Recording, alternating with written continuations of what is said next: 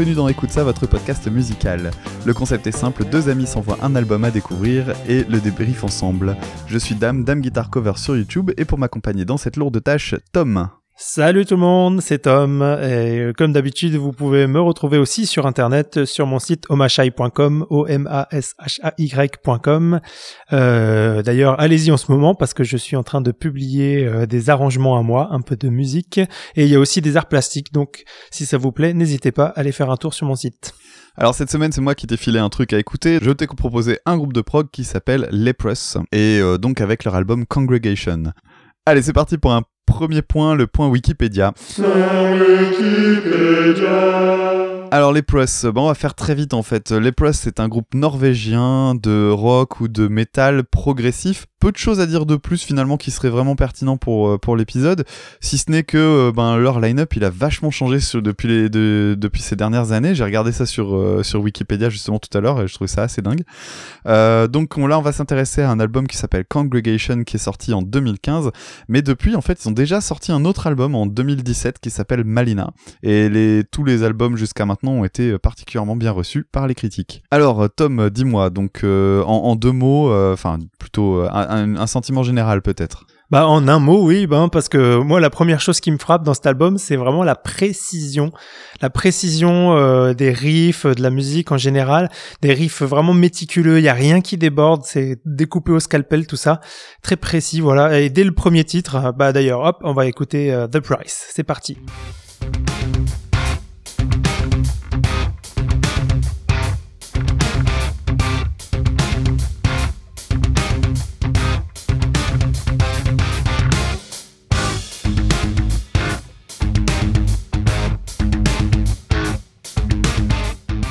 Alors Dame, en préparant l'émission, tu m'avais dit que c'était une production que tu trouvais très, effectivement, très clean et, et froide. Mais pourquoi froide? Mais parce qu'ils viennent de Norvège. ah. Attention, attention. Ah d'ailleurs, attends, je vais, je vais mentionner le, le, le petit mème que je t'ai mis sur, le, sur notre document de préparation. Alors, oui. en fait, on, on, va en parler après, mais euh, le chanteur a une particularité, c'est qu'en fait, dans les morceaux de dans les morceaux de Les Plus, il y a souvent des vocalises, en fait. Donc, c'est souvent des ah. Je chante comme une patate, mais bon, lui, il le fait beaucoup mieux. Et en fait, euh, il y a un il y a un, un mème qui traite sur internet. Si vous le cherchez, c'est très rigolo. On voit en fait des piles. Donc, on voit une pile euh, classique où il y a écrit AA en dessous. Ensuite, une pile plus petite où il y a écrit AAA. Ensuite, une pile encore plus petite où il y a écrit AAA. Et puis en dessous, il y a la tronche du gars de, du chanteur de Leprous avec le micro devant avec Ah Bon, dame, c'est pas pour te vexer, mais je pense que ça marche mieux en visuel qu'en auditif. mais bon. ouais, mais on fait un podcast audio, merde. Bon, on, on, le mettra, on le mettra dans le dans le site sur le site internet. Avec plaisir. La petite ouais. illustration. Je le mettrai. Alors blague à part, sinon oui, il y a de la précision effectivement. Alors avec un son surtout euh, qui, est, super super super clean. Euh, bon, sans doute des guitares qui sont euh, programmées de partout, enfin pas programmées, mais qui sont euh, qui doivent passer par des tas et des tas de, logiciels différents. Euh, mais surtout en fait, on a une quand je dis froid, c'est surtout parce qu'en fait on a une ambiance qui est relativement triste ou mélancolique avec. en plus de ça, il y a le côté touche électro, le les instruments électroniques, le clavier, ces trucs là, ça donne toujours un côté euh, froid justement parce que c'est très mécanique et justement au contraire pas très organique. Et un autre truc qui fait que c'est euh, extrêmement euh, extrêmement précis, extrêmement froid, c'est ce côté très syncopé, très très mécanique, très euh, très écrit en fait finalement, qui pourrait faire penser à, à, à ce style de musique là, donc on, dont, on, dont on avait déjà parlé, qui s'appelle le gent, euh, donc euh, qui rappelle un petit peu Meshuga. Mais j'étais assez étonné finalement en faisant les, les préparations de me rendre compte que finalement Meshuga c'était pas du tout leur influence principale. Alors il y a, je suis allé chercher une interview notamment du batteur et bah Tom, tu vas nous lire ce que dit le batteur quant à leurs influences. Oui, il faut que je prenne l'accent norvégien ou tu peux essayer je ne sais pas ce que ça donne.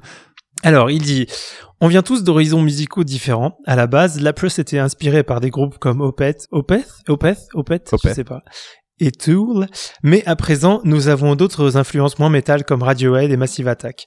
On aime beaucoup Gojira et on pense qu'ils font partie de ces groupes de métal peu nombreux qui ont adopté la bonne attitude comme Meshuggah ou Behemoth. En tant que batteur, mes influences viennent de Mike Portnoy, Nico McBrain d'Iron Maiden, puis j'ai évolué vers Gavin Harrison et dernièrement vers des batteurs de gospel comme Terry Bozzio. Terry Bozzio qui a aussi joué avec Frank Zappa, donc gospel, pas que. Hein. Et je pense aussi à Morten Agren, un Suédois, et Anderson Pack. Et ouais, c'est, j'étais content de voir euh, Terry Bozzio arriver là-dedans. Alors sinon, euh, il y a un truc qu'on peut recommander euh, tout de suite, c'est de c'est, c'est par rapport à ce son très très très très propre, ce serait d'aller voir en fait les lives parce que les lives sont vraiment dingues tellement ils sont vraiment impressionnants parce que euh, voilà, c'est méga clean quoi. Alors c'est certainement aidé par des effets, mais euh, franchement, allez voir sur YouTube. Je vous reparlerai un petit peu après, euh, un petit peu plus tard de, de justement des concerts de Leprous. Alors Dame, j'ai senti que ça te plaisait ce, ce, ce, groupe tout de suite parce que parce que c'est progressif. Et alors moi, j'ai c'est vrai que j'ai un peu des a priori concernant le progressif, mais je dois dire que là, là, ça m'a plu. Il y a d'abord le fait que comme c'est progressif, bah, les morceaux sont longs et donc ça permet un instrumental assez présent. Hein. par exemple, dans le premier titre qui s'appelle The Price, euh, j'ai remarqué que l'entrée du chant, euh, le chant entrait pas avant euh, 1 minute 22. Donc, euh, donc voilà, il y a vraiment une attention portée à l'instrumental. Et euh, c'est des titres longs qui prennent le temps de distiller une ambiance, donc ça c'est assez agréable. Euh, mais il y a quand même une structure, c'est pas non plus un, labyrinthe. Euh, voilà, il y a des refrains, on, sent bien que c'est un refrain. Et ça me fait penser à Carnival, groupe sur lequel on a fait une émission au début, au début de l'aventure. Écoute ça. Et ouais, c'était même notre tout premier numéro. Mais sinon, je suis d'accord, je suis plutôt d'accord avec toi. Moi, ça me fait penser à, en fait, à des groupes, à, une frange du prog que, que j'aime plutôt bien. Euh, c'est des groupes en fait qui sont plus accessibles et qui sont beaucoup moins démonstratifs euh, dans cette famille-là du prog. C'est euh, alors le groupe qui m'a qui me saute aux oreilles moi c'est Porcupine Tree qui a justement un côté presque pop parfois dans leur dans leur approche justement de faire de la musique accessible avec des petites touches justement de prog et puis après sinon dans le dans le groupe et je suis content en fait finalement d'être tombé sur l'interview parce que finalement il, mentionne en fait des, groupes avec des touches expérimentales comme c'est le cas pour euh, pour Radiohead. Et euh, alors quand ils font le lien avec Radiohead, peut-être qu'ils font euh, directement référence à, la question de l'électro euh, à l'intérieur du de l'Epress. Ouais, et pour revenir à, l'électro, tu avais parlé des claviers tout à l'heure et les claviers, j'aime bien, ils sont ils sont plutôt discrets. Voilà, c'est tout en, subtilité. Vous avez compris, hein, j'en ai déjà parlé. J'aime bien ce mot. bah tiens, on va écouter un petit peu justement un clavier avec des un, clavier avec des extraits. non, plutôt un extrait avec des claviers c'est mieux. donc le titre Moon.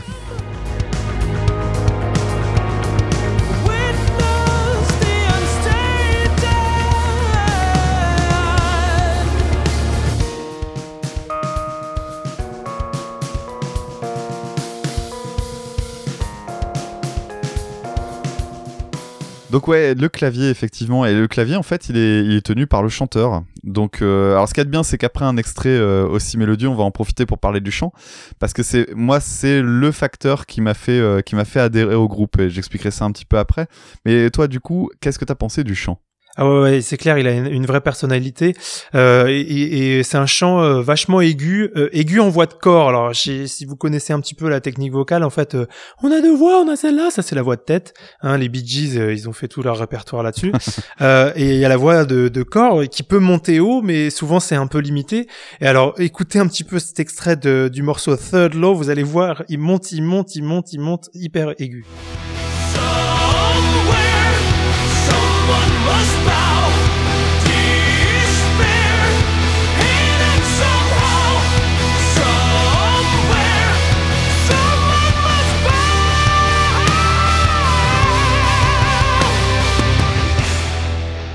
Donc des notes euh, très aiguës euh, comme ça en voix de corps, mais aussi beaucoup de voix de tête. Euh, donc ça, montre qu'il a vraiment une excellente technique vocale ce chanteur. Ça fait penser encore une fois à Carnival parce que c'est très mélodique. Et euh, Dan t'en parlait tout à l'heure avec la blague avec les piles. beaucoup de vocalises aussi dans le chant, c'est-à-dire que quand on chante, et que c'est pas des mots, mais c'est des a, a, des, des syllabes, etc. Ah oui, c'est clair, les A, les O, il y en a partout. Alors le seul euh, moment où il y a où il y a du chant gueulé qui pourrait justement rappeler le côté métal, parce que en intro je disais euh, rock progressif ou métal progressif, en fait, c'est assez euh, assez chiant parce qu'ils ont vraiment des éléments plus plus euh, orienté rock que euh, l'agressivité qu'on pourrait avoir dans le métal. Et euh, donc en parlant de chant gueulé, bah finalement il y en a que une, seule fois dans l'album et c'est à la fin du troisième titre. Alors c'est cool parce que ça change, ça nuance un petit peu. surtout que bah, dans leur discographie, en fait l'album d'avant il était plus agressif dans le chant et l'album actuel, celui de 2017 qui s'appelle Malina, il y a plus du tout en fait de, de, de chant saturé. Donc le chant, faut le reconnaître, il est vraiment plaintif. J'aimais pas euh, au, tout début. Donc le premier morceau que j'avais découvert c'est The Price et euh, quand euh, le morceau The Price commence, ah, j'entends le côté chant, clair, etc. Et je me dis ouais ok d'accord, on va avoir la recette avec le ça va miauler au refrain et ça va gueuler de façon de façon vraiment dégueu au couplet en mode bidule-core, je sais plus comment on dit metalcore ou autre chose. Bref, je m'attendais à un truc vraiment chiant et téléphoné et puis en fait ben non parce que bah, finalement dans, The Price, ce qui m'a assez vite euh, surpris et plu, mais pas tout de suite, c'était le fait que ben, finalement on avait un groupe qui prenait le parti de simplement euh, pas gueuler du tout. Alors au début ça surprend parce que on entend un, style de musique qui est plutôt dans lequel on s'habitue plutôt à ce genre de chant et finalement ça n'arrive pas. Donc j'ai fini par apprécier et puis euh, il y a surtout faut reconnaître un, côté très entêtant en fait dans les refrains etc et quelque chose de vraiment très chouette. Alors je vous fais écouter le refrain que vous allez que vous risquez d'avoir dans votre tête pendant 6 mois si vous commencez à écouter les plus. On va écouter le morceau Down.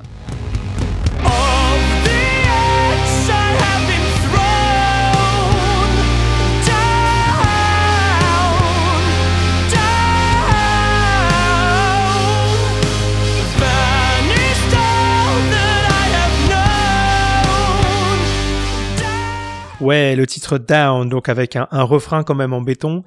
Euh, une voix assez particulière, hein, euh, euh, assez reconnaissable, je trouve. Ça fait un peu penser on a l'impression qu'il y a un peu, c'est un peu serré du, du gosier là, comme comme Shakira quand elle chante. Ou vous voyez la pub Dédé? Ah Dédé, Dédé. Je sais pas si vous vous rappelez de cette pub. Enfin voilà. Ah, putain la comparaison quoi.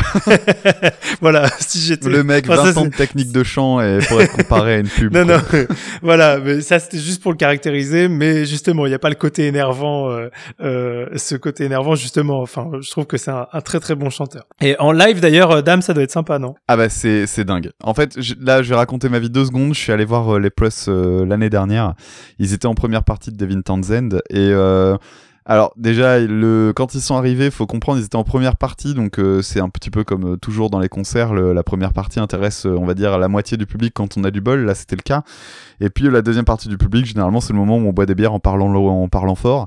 Et euh, ben en fait, les gars sont arrivés sur scène. Le chanteur, euh, je sais plus quel est le morceau qu'ils ont joué en premier. Et je le regrette vraiment parce qu'en fait, je me souviens juste d'un truc, c'est que le mec est arrivé et il a claqué justement euh, une de ces euh, putains de vocalises super hautes, sans aucune note de repère, rien du tout. C'est en mode clac, je te balance la note la plus vraiment puissante et tout ça. C'était impressionnant. Et en fait, finalement, ça a calmé tout le monde parce que bon, entre ça, entre la technique de chant et puis l'ambiance que ça crée, le jeu de lumière était excellent et tout. Enfin bref, on a eu vraiment, c'était un concert de dingue. Et euh, bah, ça a scotché tout le monde. Et après, j'ai eu un, des meilleurs moments de concert de ma vie avec un public, mais vraiment conquis, presque hypnotisé en fait par le groupe sur scène. C'était vraiment chouette. Et le chanteur, il y est vraiment pour beaucoup. Bon, ouais, alors je, j'entends que ça parle beaucoup de technique depuis tout à l'heure, donc je crois que ça va être euh, justement le moment de la technique. C'est le moment de la technique. Alors un chant très technique effectivement, euh, mais aussi euh, bah, tous les autres musiciens euh, du groupe. c'est un autre aspect qu'on a dans le, dans, souvent dans, dans, le rock, le métal progressif, la complexité. Ici, ça se traduit par les rythmiques complexes. Alors il y a notamment des mesures asymétriques. assez classiques dans du progressif. alors c'est quoi une mesure asymétrique? Bah Prenez par exemple euh, Billie Jean de Michael Jackson qui n'est pas du tout asymétrique. Bon voilà, hop, vous m'avez entendu euh, claquer des doigts, hop, c'est le moment où on peut battre sa tête, on peut facilement se repérer là-dessus, c'est logique, c'est fait pour danser, c'est fait exprès. Euh, mais si vous prenez par exemple euh, un riff asymétrique très connu euh, qui est le riff de base de Money de Pink Floyd, ça fait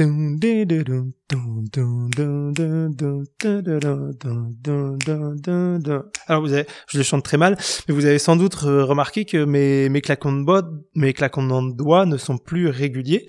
Euh, donc ça rend le, repérage difficile et ça crée une petite tension. Donc euh, c'est ce qui se passe chez la, la euh, très très souvent. Il y a le riff principal de Third Law qu'on a déjà écouté tout à l'heure, où il manque juste une fraction de temps. Donc ça fait que c'est impossible de battre une, une, pulsation régulière. On va écouter un autre extrait qui est tout le début du morceau Triumphant, qui est construit sur 9 temps.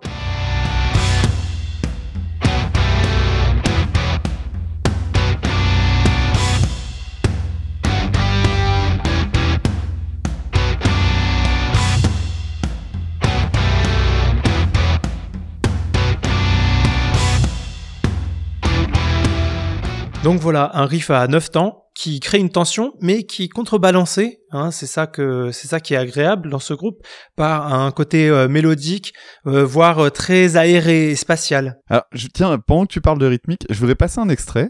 Et puis après, tu me dis ce que t'en penses, du, justement Ouais. par rapport à ce côté rythmique, ok? Ça marche, on écoute. Alors, on va passer un extrait d'un morceau qui s'appelle Red.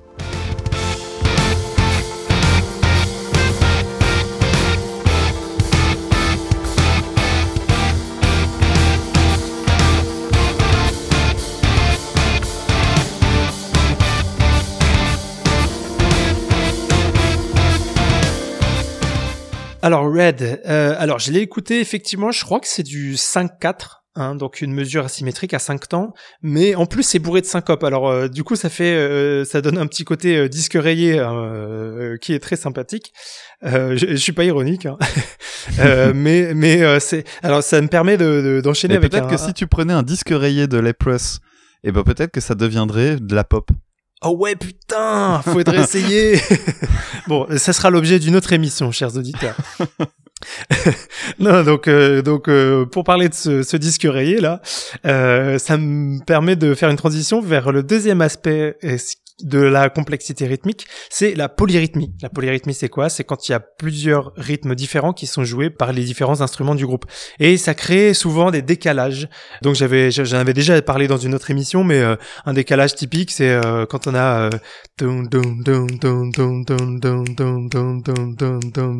il y a la basse qui fait elle est régulière. Mon claquement de doigts, il est régulier, mais les deux, ils sont à deux, deux vitesses différentes. Et donc, mais ils sont, ils sont construits ensemble. Mais du coup ça se fait, euh, ça fait un- un- une, tension aussi euh, dans ce, dans ce décalage. Un décalage, euh, on en a par exemple sur la guitare, sur le titre Rewind.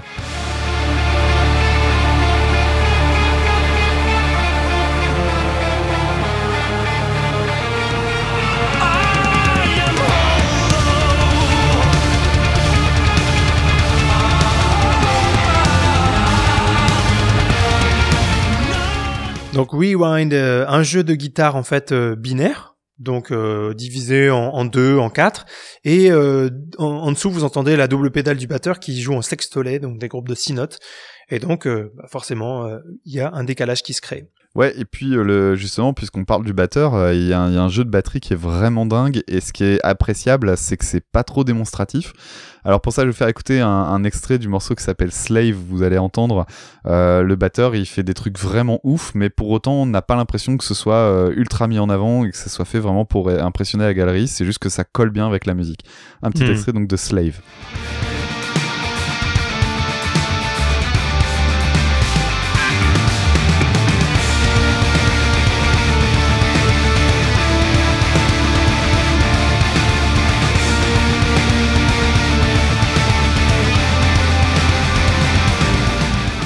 Alors un beau jeu de batterie, mais aussi euh, des belles guitares aussi derrière. Je sens que tu as envie de nous, en parler des guitares, euh, dame. Moi, j'ai pas capté grand chose de spécial, mais je suis sûr que toi, oui. Ouais, bah en fait, euh, un truc particulier, c'est euh, l'usage de guitare à 8 cordes. Alors, euh, pour ceux qui sauraient pas trop ce que c'est, je vais expliquer en, en le principe euh, général. Disons qu'une guitare classique, comme vous entendez sur des groupes habituels euh, dans le rock, le metal, type Metallica et tout le reste, ils utilisent en fait des guitares qui sont des guitares à 6 cordes, c'est les guitares que vous trouvez le plus classiquement dans le commerce. Euh, ensuite, on a des guitares à 7 cordes qui ont été beaucoup utilisées dans la période néo-metal, etc. Donc, euh, Korn, euh, ce genre de trucs. Donc, euh, l'idée, c'est voilà, Limp Bizkit aussi. Alors, Limp Bizkit, euh, oui et non, parce qu'en fait, Wes Borland utilisait une 7 cordes au début, que finalement, il, il accordait un poil plus haut et s'est rendu compte que c'était plus facile de justement désaccorder une guitare à 6 cordes et de jouer en, en bourrin euh, sur sa corde, guitare à 6 cordes. Donc, euh, Voilà, c'est bon. T'avais vraiment envie de me contredire. exactement. Mais il faut être précis. hein. Euh, donc euh, une guitare à 6 cordes, une guitare à 7 cordes, et puis ben, récemment en fait, parce que finalement c'est pas quelque chose de très très vieux, il y a pas mal de groupes qui se sont mis à la 8 cordes. Alors Meshuga en tête, hein, ça fait un peu ma marotte de parler de Meshuga. Il y a bien un moment où je vais finir par parler de Danger Escape Plan aussi, hein, on, va, on va se démerder. Mais tu as donc dans Meshuga de la 8 cordes, et en fait les Plus utilisent aussi de la 8 cordes, mais ce que j'apprécie vraiment chez eux, c'est qu'ils avec parcimonie. C'est assez malin. Euh, alors, pour que vous entendiez un petit peu ce que ça donne de la 8 cordes, parce qu'il faut quand même être précis, l'idée c'est que à chaque fois qu'on va rajouter une corde, on va aller dans des, dans des sonorités beaucoup plus graves. Alors je vous fais écouter la note la plus grave sur une guitare accordée de façon classique. Donc sur une guitare 6 cordes, la note la plus grave, ce sera un Mi. Donc je vous la fais écouter tout de suite. Quand on joue sur une guitare à 7 cordes, on va utiliser une corde supplémentaire qui va être en Si. Et quand on en arrive à la guitare 8 cordes, on va arriver sur une note qui est un Fa dièse, et ça donne ça. Donc voilà, vous entendez un petit peu euh, le, vraiment les sonorités extrêmement graves. Alors surtout, ça donne justement du coup beaucoup de, gravité. Alors pas de gravité dans le sens euh, lourdeur du son, mais euh, plutôt dans l'ambiance. Il y a une particularité en fait avec, la, avec ça, c'est que les, les guitares à 8 cordes, c'est quasiment impossible de jouer en accord. L'idée c'est que l'oreille humaine est habituée à un certain type de fréquence et en fait au plus on va dans les graves, au moins on arrive à discerner les notes. Ce qui fait que quand on joue une, un accord sur une guitare à 6 cordes, aucun problème, on arrive à mélanger plusieurs notes, on les comprend, on entend ça de façon assez claire. Donc je vous fais un petit accord euh, classique sur une guitare à, à 6 cordes.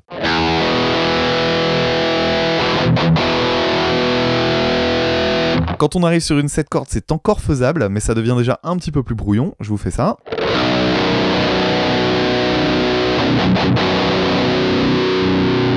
Alors que quand on arrive sur une guitare à 8 cordes, en fait, tout de suite, dès qu'on mélange deux notes ensemble, ça devient une vraie bouillie.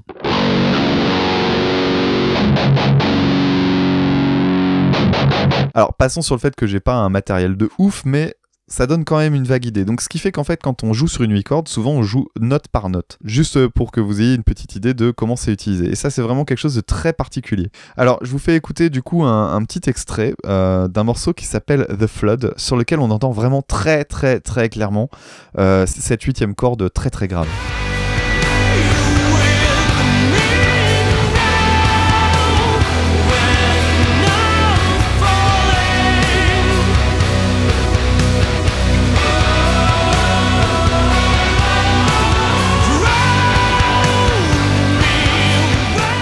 Oui, alors The Flood avec euh, donc cette guitare euh, très grave. Donc moi je pensais que c'était de la basse au début qui fait ce, cette espèce de battement de cœur. Euh, alors que le c'est euh, encore une fois un décalage puisque le, le riff battement de cœur là c'est à trois temps et alors que c'est sur un morceau à quatre temps. Donc donc il y a cette tension à la fois dans le choix de la guitare 8 cordes qui rajoute de la, la gravité comme tu disais et, et dans les décalages rythmiques. Alors après, il y a un deuxième point en fait qui est intéressant dans le, dans le style guitaristique de Leprous, en fait, c'est les accords. Euh, les deux guitaristes, euh, en plus d'être très bons, ils sont très malins parce qu'en fait, ce qu'ils font, c'est qu'ils jouent d'abord. Alors passons sur le, les, types d'accords avec des doigtés pas possibles. Euh, dans le morceau The Price, pour les avoir vus en live, et de toute façon, vous pouvez regarder des, vidéos live sur internet, vous verrez, les mecs luttent, hein, et pour réussir à passer leurs accords nickel et tout ça, c'est, ça demande beaucoup de, beaucoup de concentration et beaucoup de doigté. Et puis surtout, euh, il y a quelque chose que j'apprécie beaucoup, c'est qu'en fait, les, guitaristes jouent vraiment en binôme. Et donc, euh, ça leur permet en fait de faire des, des, harmonisations super complexes et de créer en fait des sons ou des accords très très inhabituels. Donc, les deux guitaristes jouent vraiment en binôme, et donc ça crée des harmonisations très riches et des accords en fait qui, euh, qui sonnent très très très complet en fait finalement, avec des, avec, euh, des accords à 4, 5 ou 6 sons. Alors il y a un défaut pour les gens comme moi, c'est que c'est super dur à décrypter. Et euh, alors pour essayer de les rejouer, c'est même pas la peine. Euh, je suis pas certain de pouvoir trouver des tablatures qui reprendraient ce genre de morceaux. Un petit extrait du riff qui s'appelle Within My Fence.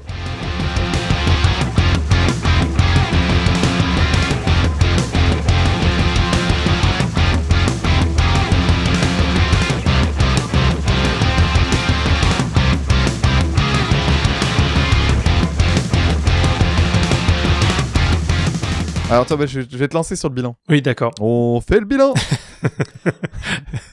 ouais, le, le, jingle le fait mieux que toi quand même. Hein. On fait le bilan. Alors, euh, bah, le moment du, du bilan. Euh, bah, globalement, moi, j'ai pas beaucoup de choses à dire, euh, j'avoue. Euh, j'ai moins de choses à dire qu'avec les autres groupes. Alors peut-être que c'est parce que j'écoute plus beaucoup de métal aujourd'hui et que du coup, euh, du coup, ça me ça me refait plonger là-dedans, mais que c'est un peu loin. En fait, euh, la première impression que j'ai eue, c'est que c'était assez indifférent. J'avais pas de, j'avais pas de répulsion, euh, mais j'ai pas d'attraction particulière euh, non plus. Alors, c'est bizarre parce que j'accroche à des groupes comme Carnival, on en a parlé tout à l'heure, qui sont Carnival qui est assez proche hein, de la Plus, je trouve, mais moins ça. Alors, Peut-être que c'est parce que ça demandait un vrai investissement. Est-ce que c'est ça ou est-ce que c'est juste la musique qui est moins bien faite? Alors maintenant que j'ai réécouté avec toi là, je, je, pense quand même pour la première option, c'est que j'ai été un peu euh, mauvais élève, j'avoue, pour cette fois, et que j'ai pas pris le temps de bien bien rentrer dedans. C'est ce genre de musique, je pense que qui nécessite deux trois écoutes pour pour vraiment rentrer dedans. J'ai fait une une seule écoute vraiment concentrée, et euh, donc c'est peut-être pour ça. Peut-être que en fait c'est un, un, voilà, c'est un de ces groupes où il faut prendre le temps. On fera un jingle boulet. Alors moi je vais être très clair, c'est euh, d'abord c'est un des meilleurs concerts que j'ai vu de ma vie, euh, le concert de Leprous. J'ai eu envie de les voir parce que j'étais tombé sur un live sur YouTube et que le live m'avait vraiment vraiment vraiment conquis. Et c'est pas souvent. Et puis euh, surtout, ben je, vraiment je me rends compte que l'album Congregation dont on vient de parler, et eh ben c'est un des albums qui m'a le plus marqué ces dernières années. Et vraiment c'est sans hésitation aucune. Euh, il y a quand même, c'est pas un album absolument parfait non plus. Hein. Il, est, il est relativement long. Il, passe une heure quand même, alors qu'il y a 11 euh, titres, quelque chose comme ça, je crois. Et il y, a un petit défaut quand même, c'est qu'il y, a des titres, moi, sur lesquels j'accroche moins. Et en fait, le problème qu'il y a, c'est qu'on arrive, on assez difficilement finalement à distinguer certains morceaux. Bah, parce qu'il y a des gimmicks en fait, il y a des gimmicks qui sont super ressemblants. Euh, donc on avait déjà parlé des vocalises, euh, des riffs complexes, etc., les ambiances, les claviers, et finalement, bah oui, c'est un album ultra homogène. Donc euh, ça a le défaut aussi de ces albums-là, c'est que une fois qu'on est entré dans l'ambiance, on on est cueilli pendant une heure, euh, une heure, une heure dix, mais euh, à distinguer, euh, c'est pas, c'est pas toujours évident, évident du premier abord. Est-ce que t'as quand même un, morceau favori? Alors, j'allais dire non parce que justement, j'avais pas bien écouté, mais en réécoutant là le morceau, donc c'est Down que tu chantes souvent là, c'est celui-là. c'est vrai qu'il, c'est vrai qu'il y a un super refrain, et donc peut-être que si j'avais écouté plus longtemps, ça aurait été celui-là. Ah bah alors moi je te donne mes trois préférés parce que j'ai quand même envie de les donner. Allez, top 3. Euh, alors mes trois préférés, The Price parce que c'est celle avec laquelle je les ai découverts et que je trouve vraiment que c'est un morceau qui est très catchy. Euh, Down dont tu viens de parler à cause de son refrain béton. Alors Down euh, attraction répulsion parce que quand tu l'as en tête pendant 4 heures dans la bah, journée, c'est le problème d'un truc accrocheur. Ouais. ouais, ouais. Donc voilà. Euh, enfin, je préfère avoir ça dans la tête que la danse des canards, hein, puisque souvent on dit ouais, un morceau, un morceau bien, c'est un morceau qu'on retient. Ouais, je, je, tiens, allez, pour nos auditeurs, un petit coup. Je vous fais deux trucs. Je vais faire deux coups de pute. Voilà. Tom vient de faire la danse des canards. Je fais un deuxième coup de pute. Tikalikatang, tikalikatang. Oh ouais, oh Allez. Allez, je vous laisse avec ça. Bon, et euh, le dernier morceau qui me plaît bien, donc euh, c'est, enfin qui me plaît énormément, c'est le morceau Rewind, donc dont on a déjà parlé. Euh, un petit extrait pour, euh, pour clore donc cette euh, conversation. Je vais vous faire écouter un morceau qui s'appelle Lower. Lower, qui est le dernier titre du, du de l'album. Donc l'avant-dernier c'est Down, donc bas, et le dernier c'est Lower, plus bas.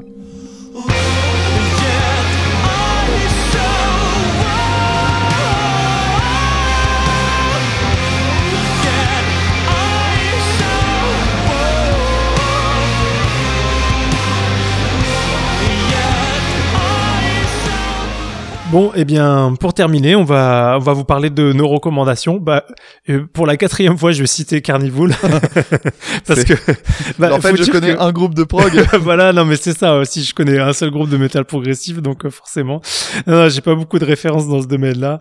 Donc, euh, mais, mais franchement, si vous aimez la plus, il y a des chances que vous aimiez Carnival et inversement. Donc, je pense que c'est pas trop bête comme recommandation. Et toi, dame C'est une bonne recommandation. Alors moi, de mon côté, ce serait plutôt euh, Porcupine Tree, dont j'ai déjà parlé tout à l'heure, et notamment un album qui s'appelle The Lightbulb Sun, et euh, un autre aussi qui s'appelle The Incident, euh, qui apparemment est pas trop aimé de la de la part d'une partie des fans de Porcupine Tree. Moi, j'adore cet album. C'est un double album qui est vraiment, vraiment chouette. Euh, aussi, euh, une deuxième reco, en fait, ce serait un. Alors, YouTube est cool pour ça. Il y a des, y a des chouettes chaînes euh, de, de, personnes qui s'intéressent au prog. J'en ai une en tête. C'est c'est un peu la référence pour moi. C'est un gars qui s'appelle. Enfin, la chaîne du gars s'appelle Enjoy the Noise. Euh, c'est lui qui avait euh, tweeté, la... qui avait retweeté donc le, le même euh, que vous irez voir sur la sur le sur le blog. Et ouais, il fait, il a une chaîne vraiment vraiment chouette où il parle de l'histoire du prog et c'est vraiment très intéressant. Je vous recommande. Je vous mets ça sur le blog. Voilà, c'est tout pour aujourd'hui. Alors, euh, si vous aimez l'émission, euh, on vous renvoie bien sûr vers notre présence internet. Dame, t'es mieux, t'es meilleur que moi pour pour tous les, les noms des blogs, etc. Eh ben allons-y. Alors du coup, vous pouvez nous retrouver sur Twitter, euh, Twitter donc at écoute ça e c o u t e tiré du bas c a sans majuscule, sans accent, euh, sans cédille non plus. Pour le blog, c'est écoute ça podcast.wordpress.com et pour nous contacter par mail si vous le souhaitez, écoute ça podcast at, at gmail.com. Euh, une chose importante euh, aussi, bah, comme d'habitude, c'est la question de la, de la, promotion du podcast. Donc euh, l'idéal, c'est d'aller mettre des étoiles sur iTunes, puisque bah, on n'attrape pas les mouches avec du vinaigre. Et malheureusement, dans le monde podcastique, c'est iTunes qui fait référence. C'est triste, mais c'est comme ça. Et sinon, bah, le, le, le, moyen que moi je préfère, perso, et je pense que toi c'est pareil, Tom, bah, c'est le bouche à oreille finalement. Et oui. Donc n'hésitez pas à partager tout ça sur les réseaux sociaux, sociaux chez, sur les réseaux sociaux, chez vos copains, dans la bagnole, les chauffeurs Uber, euh, foutez ça chez vous dans votre voiture et puis emmerdez les gens à, à, faire découvrir de la musique cool. Dans le covoiturage. Euh, ça évitera, voilà, ça évitera les conversations à la con sur la météo qui fait. Euh, ah là là, euh, t'as pas mis ta ceinture. Donc voilà, je vous recommande ça. Et, euh, et puis, ben, on se retrouve la semaine prochaine avec un autre numéro. Et cette fois-ci, bah, c'est comme d'habitude, on alterne. Donc, ce sera Tom qui va me proposer quelque chose de sans doute très bien. Et oui, et oui, et oui. Et le mot de la fin, j'ai un petit proverbe norvégien, puisqu'on a eu un groupe norvégien euh, aujourd'hui. C'est un proverbe norvégien qui dit Full för kaken din, luft plastikkoppen. Vous savez ce que ça veut dire? Ça veut dire Finis ton pâté, lève ton gobelet en plastique. Attends, tu l'as vraiment traduit? ouais, ouais, ouais, tu regarderas sur Google. Et tu l'as lu fait... Ah, tu, tu l'as écouté, tu l'as refait en phonétique Exactement, je l'ai écouté pour voir comment ça se prononçait. Et les hauts barrés, ça se prononce E. Ah, t'es génial, merci.